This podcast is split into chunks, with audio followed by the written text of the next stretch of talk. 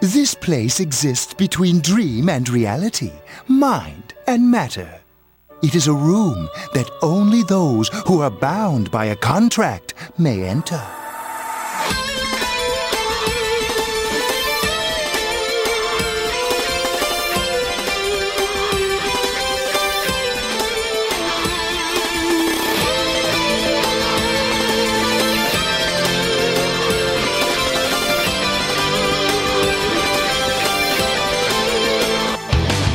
Minha amiga Cris, Meu amigo Kevin, uma coisa que videogame me trouxe muito na vida, além de muita diversão e, e horas gastas, é conhecer muita gente legal. Já conheci muita gente bacana por causa de videogames, amizades que eu carrego até hoje. E uma dessas amizades que eu carrego até hoje é a sua, né? A- a- tecnicamente a gente se conheceu por outros fatores, mas videogame me influenciou muito, né? É, mas antes que eu conte a história de como a gente se conheceu, por favor, se apresente quem você é, o que você faz e se você tivesse preso numa ilha deserta e pudesse levar só um jogo, que jogo você levaria?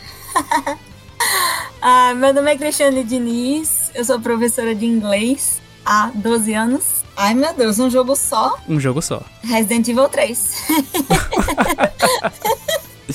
É uma boa escolha, é uma boa escolha. Eu conheci a Cris, acho que em 2015, 2016. Ela foi minha primeira professora de inglês no ensino médio. E o ensino médio, pra mim, foi um terror, né? Foi uma das piores épocas da minha vida, graças a Deus que já acabou. Mas uma, uma, uma, uma das poucas coisas boas que o ensino médio me trouxe, além de conhecimento, foi a Cris, né? Porque a, a primeira vez, a primeira aula que essa mulher deu no ano, ela já entrou na sala falando de The Evil Within. E aí eu olhei pra ela e falei assim: um dia eu vou ter um podcast e eu vou te chamar pra participar. E olha só como o mundo dá voltas, né? Seis anos depois estamos aqui. Kevin, eu nunca imaginei que eu fosse ser convidada para fazer um podcast sobre games. Então, assim, eu tô muito honrada de estar aqui. Eu espero estar à altura do seu podcast, viu? Pelo amor de Deus. Eu espero estar à altura de você. Oh. Mas enfim, apresentações feitas, é, ouvi falar por aí, Cris, de bocas de terceiros, e você até comentou aqui sobre que você é um, uma grande fã do terror aí em todas as suas diversas mídias, né? Filmes, jogos.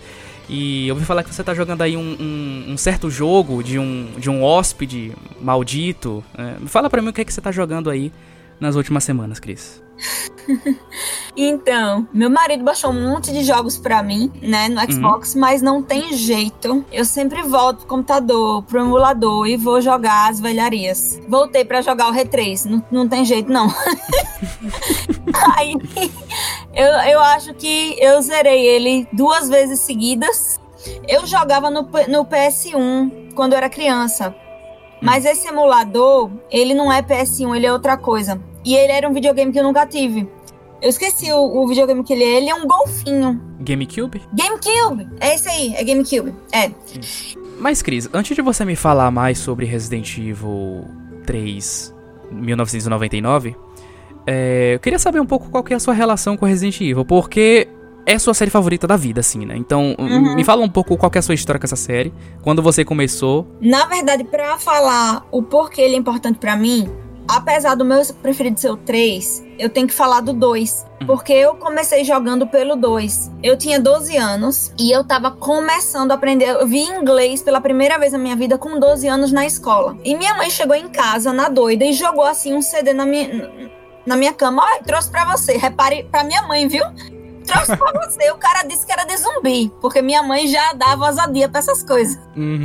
O homem disse que era de zumbi, tipo, um negócio era, não sei se era 18 anos, tá ligado? Tome aí pra você jogar. E o nome do jogo era Biohazard. E a desgraça do jogo era toda em, em japonês. Por alguma razão, eu me apaixonei pelo modo de jogar o jogo. Eu achei o jogo lindo. Eu morria de medo do jogo. E a, adorei o jogo em si. Só que tudo no jogo que ele, ele escrevia era em japonês. E a única coisa em inglês eram os, os, diários. Os diários do jogo eram em inglês. Quando eu começava, tava começando a ver na escola, o que, que eu fazia? Eu juro pra você, eu pausava lá o jogo.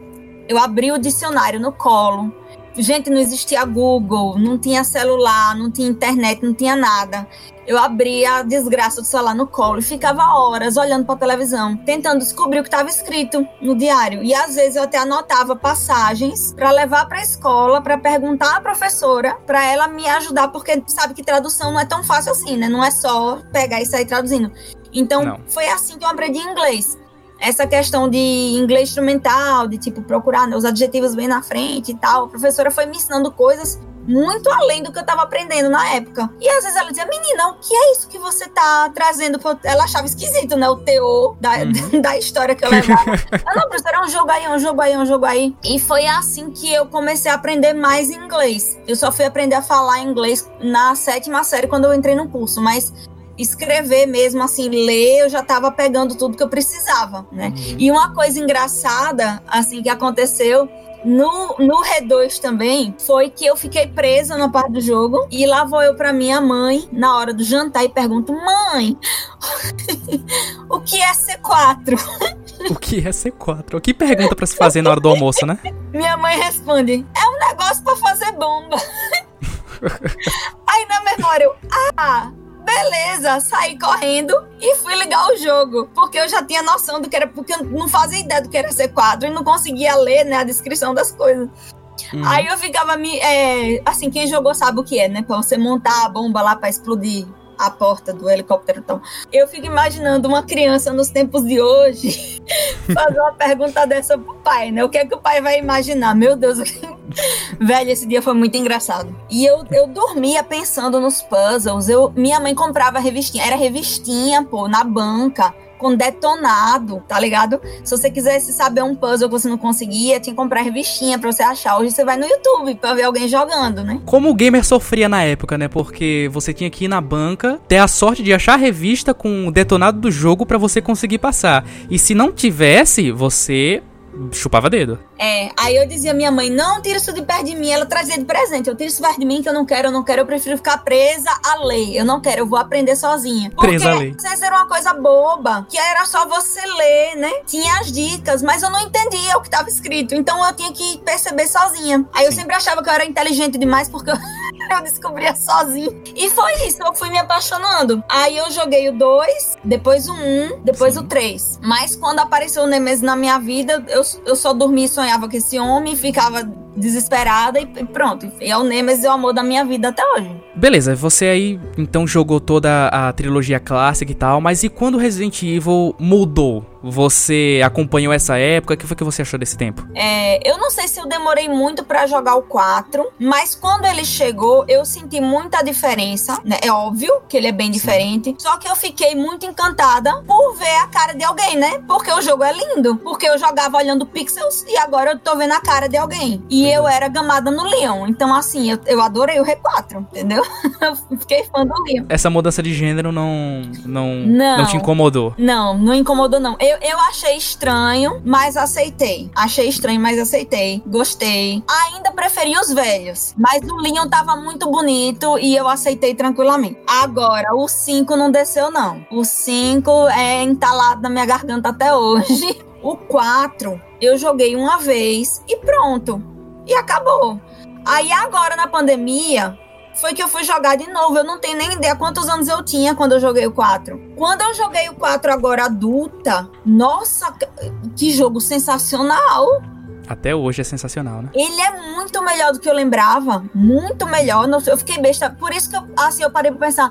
É por isso que é o jogo preferido de muita gente, o 4. Porque ele é pois muito é. bom mesmo. Eu até fiquei me pensando, Será que ele vai entrar nos meus preferidos depois que eu joguei de novo assim adulto? Porque ele é muito bom. É, eu fiz esse exercício e eu tô rejogando agora o Resident Evil 4 para fazer um cast especial sobre. E ele, ele ainda é tão incrível quanto eu lembrava. Eu devo ter zerado ele muitas vezes, mas isso há um milhão de anos atrás. E até hoje, até hoje, mesmo 15 anos depois, 16 anos depois, ele ainda é um jogo fantástico. Claro, ele ele envelheceu, como qualquer produto de sua época, mas se você relevar esses pontos, principalmente na questão de jogabilidade, que para você que curte os clássicos é, é, a mesma coisa, né? Aquela jogabilidade tanque. Uhum. Mas pro, pros jovens de hoje em dia, isso é um pouco estranho, né? Se você releva esses pontos, ele ainda é um jogo incrível. Eu tenho muito medo do que é que vão fazer com o bichinho, velho. Vão fazer um remake desse negócio aí. É, assim, levando, levando em conta o Resident Evil 2 Remake, o 2, não o 3 eu acho que. Eu, eu, tenho esperança de que eles possam fazer uma coisa legal. Mas o, o, o, medo permanece de qualquer forma, né? Porque a gente, a gente imaginou, ah, quando o Resident Evil 3 chegar, vai ser o jogo pra é, destruir todos os jogos, né? E, e é. foi o jogo destruído por si só. Eu, eu não acho o 3 Remake ruim, não, sabe? Fica, é porque assim, você vai comparar os dois jogos, eles são bem diferentes. E as, principalmente uma pessoa velha como eu, que jogou o jogo antigo, quando você joga o antigo, você quer que o novo seja igual ao velho. Aí é que dói mais no coração, entendeu? Eu acho que pra uma pessoa que nunca jogou, deve ter gostado mais ainda. Só que também tem um negócio. Quando eu joguei o remake, eu não tinha jogado o 3 há muito tempo. E eu não lembrava de muita coisa. Uhum. Então, minha primeira avaliação foi muito alta. Eu disse, não, tava ótimo o jogo. Aí eu peguei e joguei o original. Aí eu disse, eita, peraí, tem coisas a desejar. Mas são coisas diferentes. É por isso que eu, eu sempre digo assim, ó, se você pensar nos, só nos remakes, na minha opinião, né, na minha modesta opinião, os remakes sozinhos, o 1, o 2 e o 3. O melhor jogo para uma pessoa que nunca jogou os originais é o 2. O 2 é muito bom, mas assim, se for pensar no remake em si do jogo, o melhor remake de todos é o 1, porque ele tem tudo que o um antigo tinha. E tem mais. Então, para mim, o remake é isso. É você fazer o jogo todo de novo, só que mais bonito e melhor. E se quiser, você acrescenta, mas não corta as porcarias das coisas. É, o que que é um, um, um remake bem feito? Um remake bem feito é quando você melhora e expande tudo que o jogo original tinha. Quando você tira e subtrai, isso não é um remake, isso é, como a própria Capcom diz, uma reimaginação, né? Por isso que Resident Evil 3 ele não é considerado um remake. Mas, poxa, a gente que é fã, a gente queria, né? A gente queria uma coisa bem feita do, do nível do 2, mas. Isso, aí por isso, assim, pra mim, o, o melhor remake pra quem jogou, pra mim é o 1. Porque é o que, é o que realmente, se você jogar o 1, os, do, os dois, o 1 velho e um novo, Pra mim, eles são iguais. Eu prefiro jogar um novo, o remake, que é mais bonito e tem tudo. Você perguntou em off sobre a minha relação com Resident Evil, né? Até você perguntou qual era o meu Resident Evil favorito e eu preferi deixar aqui pro cast pra ter a sua reação enquanto Sim, eu estiver falando. quero saber. Então, a minha história com Resident Evil ela começou em 2007, quando eu vi pela primeira vez Resident Evil 4 rodando num computador. No computador do meu tio e tal, e eventualmente criei coragem para jogar, ah, mesmo com 7 anos de idade morrendo de medo. Depois de muito tempo, eu, eu ganhei um PlayStation 2 e em meados de 2010, eu zerei pela primeira vez o Resident Evil 4. Depois disso, né, a gente passa aí pra mais alguns anos depois, eu saí dos, dos, dos, videogames e fui pro PC. Lá eu zerei Resident Evil 5, que na época eu tinha gostado, né? Porque eu não tinha parâmetros de comparação com os outros jogos. E uma história muito engraçada, que eu não sei se é a minha cabeça me pregando peças, que eu joguei Resident Evil 6 antes do lançamento. Veja só, o meu tio, ele tinha muitos contatos assim e tal, né? O grupinho de poker dele do fim de semana. E numa dessas, eu, eu, eu, lembro até hoje, Resident Evil 6, ele lançou em 2 de outubro de 2012. Ele conseguiu o, o CD do Resident Evil 6 em algum lugar que eu não imagino onde. E aí eu instalei no meu computador e rodei o jogo a 2 frames por segundo. Mas consegui zerar, né?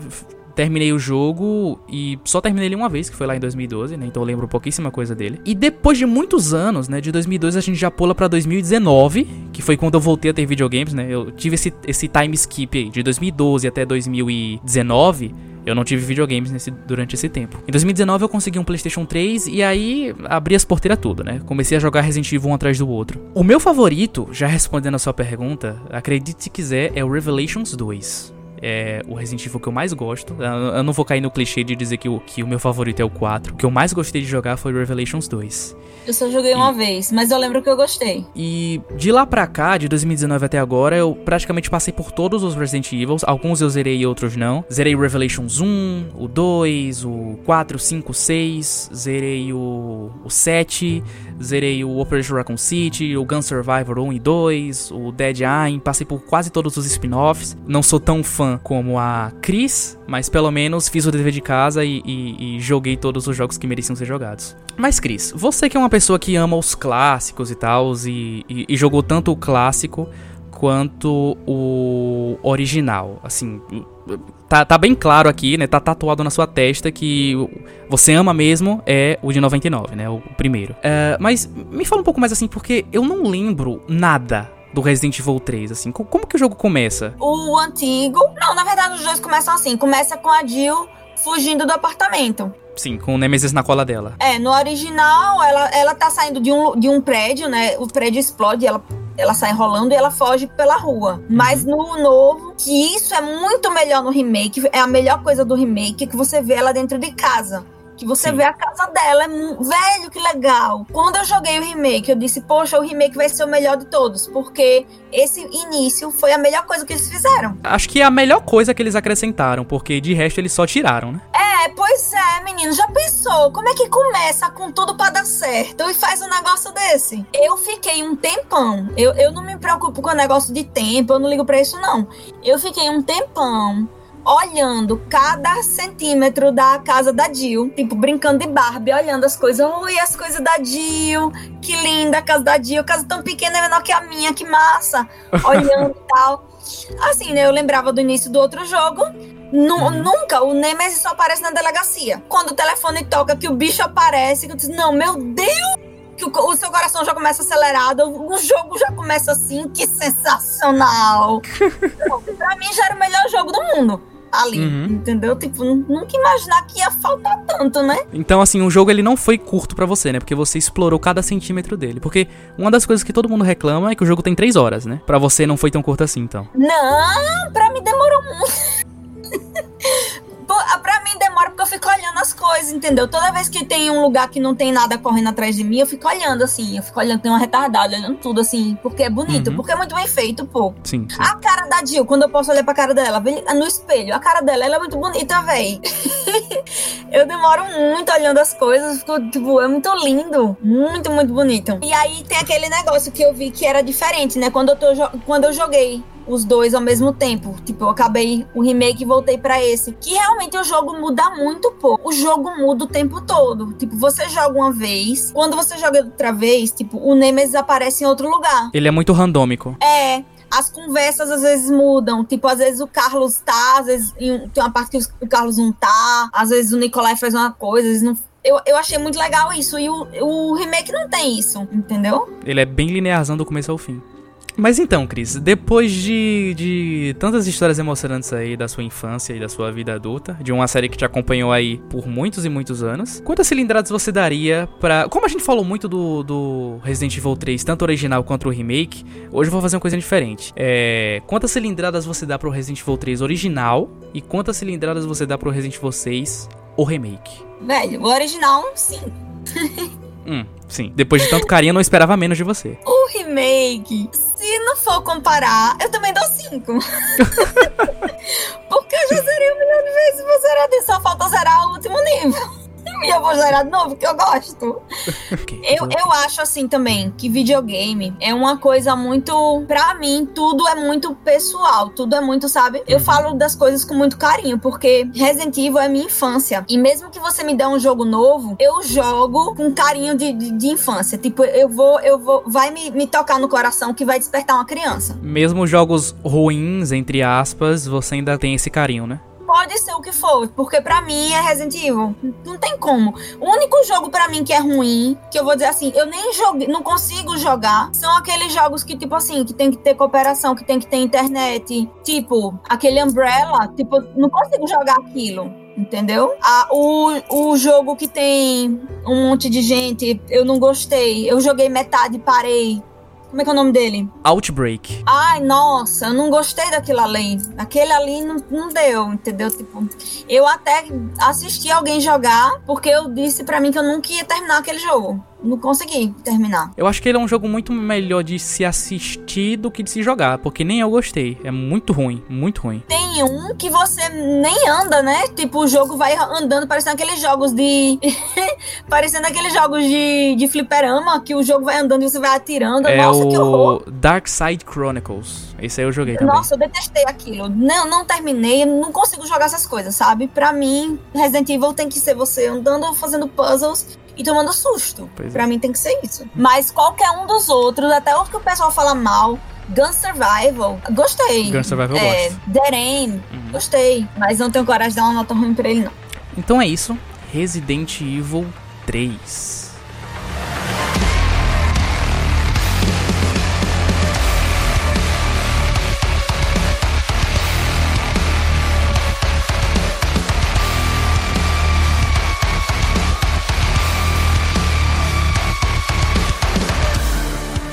Enquanto você estava aí resolvendo puzzles, alternando entre o velho e o novo, eu estava tentando fazer o demônio chorar. Estava jogando aí Devil May Cry 4. Antes de falar da, sobre a franquia Devil May Cry, você já me contou em off que não conhece muito bem uh, uh, a franquia, não é isso? Isso. Eu, esse jogo já teve aqui em casa, eu já vi meu marido jogando, eu sei que é bonito. Eu tenho noção de como ele é, Uhum. mas não sei a, a história a fundo, não. Eu já vi ele funcionando, mas não, nunca joguei, não. Devil May Cry 4, ele é um jogo de hack and slash, desenvolvido e distribuído pela Capcom também, né? A mesma, mesma empresa que, que, que fez os jogos que a Cris tanto ama. Lançado em 2008 para Xbox 360, PlayStation 3 e PC. Eu acho que depois de Resident Evil, Devil May Cry é a minha franquia favorita. A, a Capcom ela é a casa dos jogos que eu mais amo. Devil May Cry ele é um jogo de hack and slash, né? Hack and slash são esses ah, joguinhos de espadinha. Como a Cris já viu esse jogo funcionando, provavelmente ela vai assimilar o que eu tô falando e entender como funciona um jogo hack and slash. E o 4, ele foi o primeiro jogo da franquia que eu joguei. Isso lá em, em, em 2000 e, e bolinha. Eu ganhei um CD do meu amigo ah, na escola, um, um CD que não tinha nada escrito, tal, uma coisa bem enigmática assim.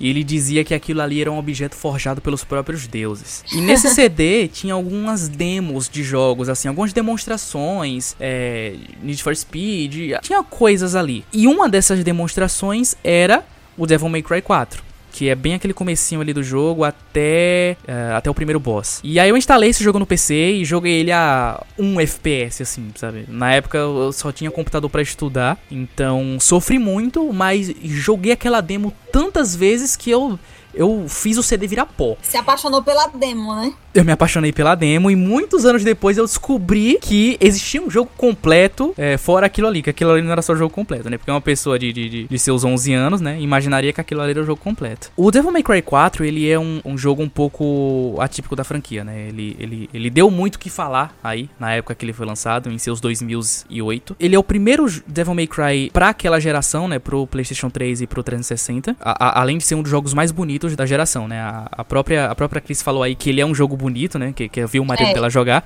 E isso recentemente, né? O jogo ele é lindo até hoje. O jogo ele é feito no mesmo motor gráfico aí de Resident Evil 4, 5, eh, 6 também, né? Era o, o ápice aí da MT Framework. É, ele, ele com certeza é um dos jogos mais bonitos que a Capcom fez nessa época. O jogo ele começa com seu protagonista Nero, que não é o programinha de gravar DVD. que é um jovem cavaleiro que faz parte da Ordem da Espada, que é um culto religioso que adora Esparda como um deus. Esparda o pai do Dante. E essa foi a primeira polêmica que o jogo recebeu na época. Pra Cris que, que, que não sabe, o protagonista da, da série Devil May Cry é um carinha chamado Dante, né, que tá aí desde o primeiro jogo, né, primeiro, segundo, terceiro. No quarto jogo, Cris, do nada, absolutamente do nada, assim, eles resolveram trocar o, o protagonista. Em uma série que troca muito de protagonista como Resident Evil, você já espera que o jogo, os jogos futuros tenham outras pessoas em seu protagonismo. Mas Devil May Cry, a cara de Devil May Cry é o Dante. Mudar ele assim do nada, sem aviso prévio, sem explicação nenhuma, foi a primeira polêmica que o jogo que o jogo se meteu aí. né? Explicando mais sobre o Nero, que é esse novo protagonista, ele ele é uma versão do Dante, pra quem lembrar aí do Dante do Devil May Cry 3, que é mais jovem, ele é uma versão do Dante, né? Então é aquele cara arrogante, todo cheio de si, é, com o narizinho empinado. Só que muito mais cuzão, assim. Ele é muito chato, ele é muito irritante, assim. Ele é meio que um adolescente irritadinho, assim, meio emo, sabe? Meio revol revoltos com a vida. Ele, ele teve que se provar, né? O Nero teve que se provar um bom, um bom protagonista pra galera uh, começa a gostar dele. No começo do jogo, o Nero ele tá correndo ali pelas ruas da, da cidade, é, derrotando alguns monstros e tal. Ele parece estar tá atrasado para alguma coisa. Enquanto isso, você ouve um, um, canto de uma moça ao fundo. Ele chega então numa igreja e daí você é apresentado a uma outra personagem chamada Kiri, que é uma cantora dos corais dessa igreja, da, da qual o Nero faz parte, né, da Ordem da Espada. Depois disso, né, o, o, o padre ali, o, o, o, o Fábio de Melo daquela igreja ali, ele começa a dar uma pregação falando que o Espada é um, um grande guerreiro que viveu em tempos tempos de outrora aí, derrotando o mal do mundo. E do nada, absolutamente do nada, desce do teto quem? Quem? Quem? O Dante, né? E dá um tiro na cara do padre.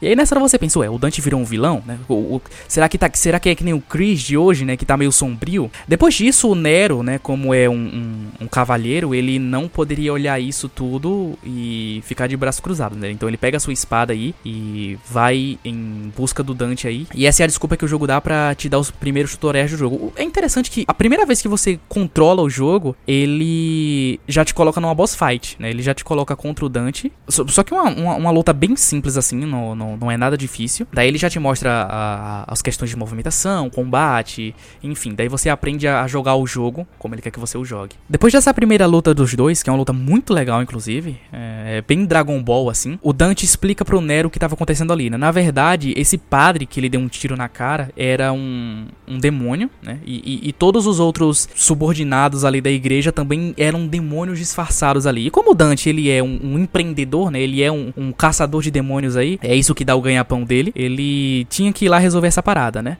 Só que o Nero não sabia de nada disso, né? Na verdade, muita gente que tava ali não sabia de nada. Tudo isso era uma fachada para um plano satânico lá que, que eles estavam tramando para absorver as almas dessas pessoas. Um bagulho muito louco, assim. Depois disso, o Dante cai fora e deixa o Nero lá chupando o dedo. E a partir daí, a cidade é invadida por vários demônios, assim. E daí começa a sua jornada, né? A, a, a jornada do, do Nero que não é o programa de gravar DVD, nesse primeiro momento é encontrar o Dante e saber o que tá acontecendo ali, né? Por que, que a galera tava tudo disfarçado de demônio, o que que tava acontecendo ali. Então, o jogo ele começa com esse mistério que você vai tendo que descobrir ali no decorrer do, do, da sua jornada. Você disse que ele também é um jogo que lembra a mecânica, não a mecânica, né, mas o estilo do, do, Resident, do Resident. Ele tem puzzle, esse jogo? Então, Devil May Cry, ele nasceu de uma das versões de Resident Evil 4. Então, o primeiro jogo, se você jogar, inclusive eu acho que é um jogo que você gostaria bastante, apesar de não ser muito a sua zona de conforto, ele é muito Resident Evil 1, sabe? Ele tem muito puzzle, apesar de não ser tão difíceis quanto o do Resident Evil, ele tem muito puzzle. Os cenários lembram uhum. muito o Resident Evil, né? Da mansão. Ele se passa num, num castelo enorme. Então, Sim, né? Sim. Se você perguntou se ele tem puzzle, sim. Ele carrega muitas coisas que Resident Evil é, trouxe, né? Não é à toa que ele nasceu de uma das versões de Resident Evil 4. Ele é um pouco diferente, sim, mas você nota, assim, algumas semelhanças ali. Conforme o, o, a série foi avançando, ele foi perdendo cada vez mais os puzzles e ganhando cada vez mais ação. Como sempre, né? É, claro, como sempre. como sempre. É porque a galera não gosta de pensar, né? Quem gosta de pensar hoje em dia, né? Então, é, ele foi se distanciando muito mais desse quesito puzzle, indo mais pra ação. Então, o 2 já tem bem menos puzzle, o 3 já tem bem menos puzzle, o 4 ele tem um aqui e ali, tá? Eu acho que de todos da franquia, eu acho que você o que mais você gostaria de jogar seria o 1, porque ele é o, o mais parecido com Resident Evil que, que tem. Essa espada, tem alguma coisa especial nela? Sim, as espadas de Devil May Cry é, geralmente têm significados especiais. A espada do Dante, que é com quem o, o protagonista está lutando, ela é uma espada mágica que pertencia ao pai dele e que tem um existe um poder oculto nela, coisas assim. É, a história é bem viajada, é bem viajada assim, mas é muito legal. A espada do Nero também é uma espada muito peculiar, assim, o, o jogo é muito brega, é, muito brega. Parece uma novela mexicana em algumas horas e eu adoro essa breguice dele. E, cara, o, o Nero, ele tem uma espada que acelera e passa de marcha. O quão isso diz sobre a loucura desse jogo? uma espada que acelera e passa de marcha, sabe? O jogo é muito brega, é muito brega. Como o Nero ele tem o seu braço direito uh, endemonizado, ele é canhoto, né? Ele usa sua espada chamada Red Queen e a sua pistola Blue, Blue Rose na mão esquerda e a mão direita dele ele usa para alguns algumas outras algumas outras mecânicas, né? Você pode usar o seu braço demoníaco para executar certas habilidades ali para incrementar o seu combo. Velho, tá muito. Eu tô assistindo o jogo, viu? Tá muito God of War. Esse negócio aqui tá massa. Tô, tô gostando. Tá parecendo God of War. Então, aí mais uma curiosidade para você. Devil May Cry 1, ele foi lançado em 2001, né? Ele foi uma das primeiras versões descartadas do Resident Evil 4. Resident Evil 4 ele começou o seu desenvolvimento em 99, né? Devil May Cry ele influenciou diretamente God of War, né? Foi uma das maiores influências. Porque, porque assim, Devil May Cry ele é um jogo do gênero hack and slash. Mas ele não é só um jogo do gênero. Ele criou o gênero. Então, God of War, ele é uma evolução de tudo isso. Então, assim, Devil May Cry ele é um dos jogos mais importantes da história por conta disso, porque ele criou, como, do mesmo jeito que Resident Evil é uma das franquias, né, mais importantes da história por ter criado, é, ter aperfeiçoado o survival horror. Então, Devil May Cry carrega essa, essa marca aí nas costas. Hum. Fica um destaque aqui para as expressões faciais, porque são muito bonitas, né? Assim, o, o jogo ele tem muitas cutscenes e, e todas bem longas, assim. São. E eles focam muito, assim, na, na, na cara dos personagens para mostrar que o gráfico do jogo é muito bonito, né? Do mesmo jeito que o gráfico do Resident Evil 5 também é.